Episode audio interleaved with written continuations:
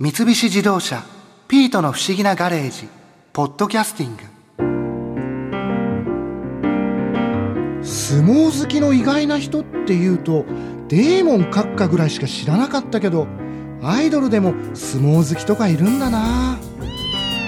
あそれから早稲田大学の先生リー・トンプソン教授。あの人もアメリカ出身なのにすごい相撲に詳しかったな。びっくりしたよ。トンプソンさんはアメリカの方でいらっしゃるんですか？そうですはいいつからこう日本にいらっしゃるんですか？初めて来たのは1973年の1月ですのでちょうど42年前の、えー、時です。42年前に、はい、はい、まあ新一君が生まれるはるかに前ということになりますよね。そうですね。はい。で大相撲の研究をされてらっしゃるんですか？そうですね。研究の対象にしたのは例えば今の大相撲のあり方はいつ頃からそしてどのように今のようになってきたということですね。例えば一つは優勝制度ってありますね。はい、あのあります。新一君は相撲にそんなにまあ若い人たちはね今の若い人たちはそんなに興味がない人もいると思うんですけれども先場所ですね11月の九州場所の優勝者ってわかりますか？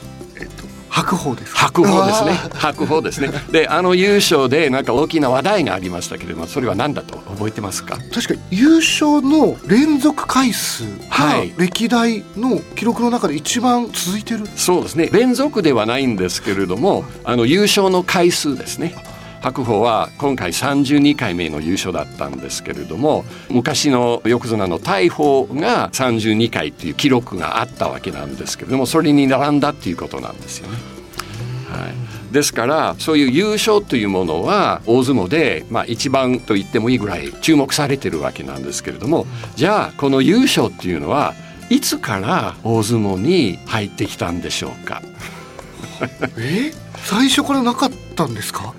最初からはなかったんですねえ？江戸時代を通して優勝制度なかったんです場所は例えば10日間ぐらい行われてて力士たちが組み合わされて土俵の上に登って取り組んで「はい勝った負けた」みんなそれを見て「おお面白かった」とそれで終わったんですよ。優勝制度が導入されたのは実は明治42年からなんですよ。明治42年はい明治42年って105年前ですね。えー、から今の優勝制度が取り入れられたんですけれどもこれは新聞社が勝手に表彰することで始まったんですね。でも相撲協会は別に優勝制度を認めてたというわけではないんですね制度的には。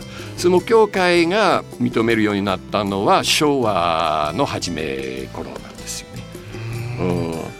そんな歴史があるんですね。そうですね。そしてじゃあ優勝制度はなぜ導入されたのか、なぜ新聞社が個人優勝者を表彰するようになったか、どうしてだと思いますか、新一君。それはやっぱりこう盛り上げるため。そうです。盛り上げるためにで盛り上げることによって新聞が売れるんですよ。ああ。場所前に一番いい成績を上げた力士を表彰しますと、決勝回しを献上しますと紙面上に書くんですね新聞は。そうするとみんな興味を持ってじゃあ誰が勝つかと思ってこう新聞を買うんですね。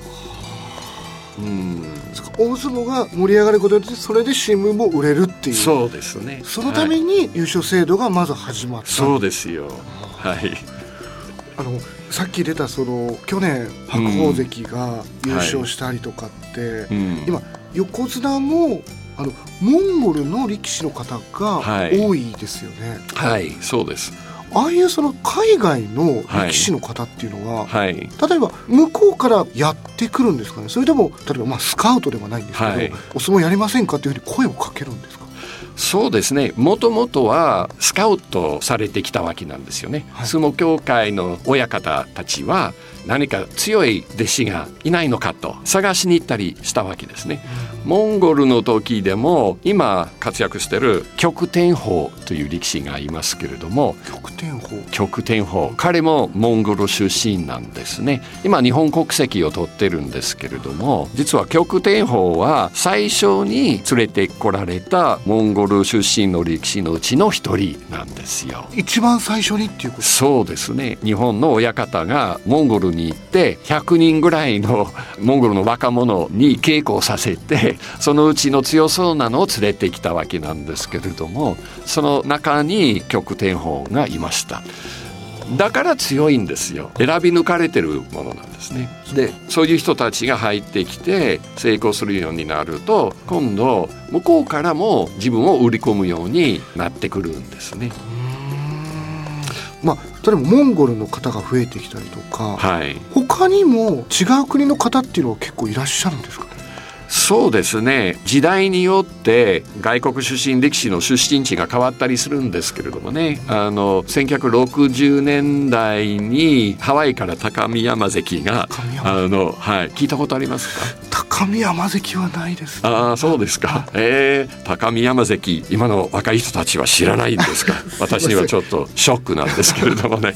はい。でまあ彼は長い間一人だけで頑張ってたんですけれども、まあ彼は引退が近くなると彼もハワイに戻ってまた新しい力士を探してきたんですけれども、その時連れてきたのは小錦関なんですね。小錦関はわかります。ああそうですか。でそのの後は例えば曙関が来て初めて外国出身力士で横綱になりましたですねですからまあ最初はハワイから結構多く連れてこられたりしてたんですけれどもその後は例えばモンゴルとかで今はあのヨーロッパ出身の力士が多いんですね。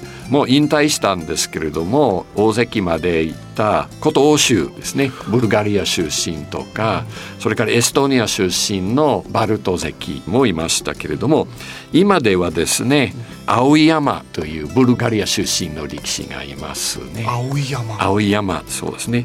それから栃ノ心、この力士はグルジア出身です。それからアムル関はロシア出身です。ちなみに大砂嵐ああそうですね。大砂嵐関。はい。あの方も海外の方そうですね。エジプト出身の力士ですね。初めてアフリカ出身の力士が、まあ、入幕したわけですね。エジプトも一応アフリカ大陸にありますので本当にいろんな国からそうですね。来てるんですね。はい。でも今後こうやっていろんなところの国の力士の人が増えていったら、はい、国際化がすごいですね大相撲そうですね。まあそういう外国出身力士に対する考えはいろいろありますね。やはり日本出身力士に活躍してほしいという気持ちはですね。まあそれは分かる気持ちなんですけれどもね、うんそういうこともありますので大相撲協会は各部屋に外国出身力士は1人だけしか所属しちゃいけないというルールを作ってるわけなんですよ。あ一人だけなんです一、ね、人だけですね。で部屋は50ぐらいの部屋がありますけれどもこれも数が変わりますがですから各部屋に1人ずつがいただけでもまあ50人ぐらいになるわけですけれどもね。あの部屋って50もあるんですか、はい、50もあります。はい、まあ、はい、50前後あります。すね、えー、まあだから逆逆に1人しか入れることができないわけですからなるべく強い人を入れるわけですよね。ですから今幕内の3分の1ぐらいはもう外国出身力士になってます。強い力士が生まれていくっていうことなんですね。そうです、はあ、なるほ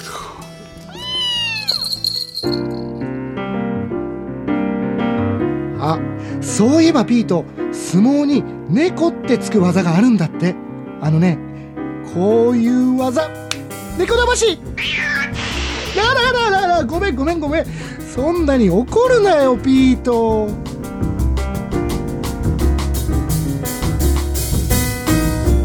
三菱自動車ピートの不思議なガレージ。